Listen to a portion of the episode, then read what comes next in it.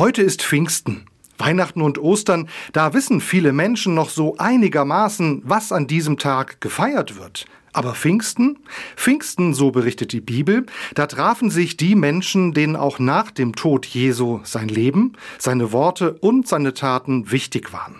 Sie waren an einem Ort. Die Stimmung war gemischt. Diese Menschen wollten Nachfolgerinnen und Nachfolger Jesu sein. Sie wollten in seinem Sinne beten und die Welt verbessern. Aber es fehlte ihnen Mut, Kraft und Orientierung. So viele verschiedene Meinungen gab es, so viele Ideen und auch so viel Verunsicherung. Und jetzt kommt das Pfingstfest ins Spiel. Denn nach diesem Tag war die Gruppe der Jesus-Anhänger verändert. Etwas musste passiert sein.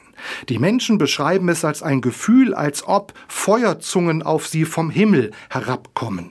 Dieses Ereignis bewirkte etwas. Plötzlich können die Menschen in vielen Sprachen sprechen und verstehen sich untereinander. Gemeint ist damit nicht, dass sie plötzlich alle Vokabeln fremder Sprachen beherrschen. Gemeint ist, dass diese Menschen ganz unterschiedlich und verständlich von ihrem Glauben sprechen können. Und gleichzeitig haben sie auch Verständnis für anders sprechende, anders glaubende und anders lebende Menschen. Beim Sprechen bleibt es nicht.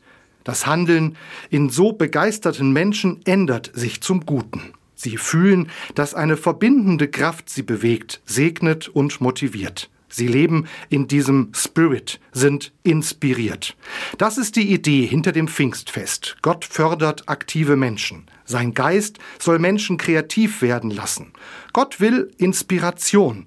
Diese pfingstliche Erfahrung wünsche ich auch Ihnen bei Ihrem Tun, bei Ihrer Kreativität, bei allen Dingen, die Sie begeistern, dass Sie bestärkt und pfingstlich gesegnet sind.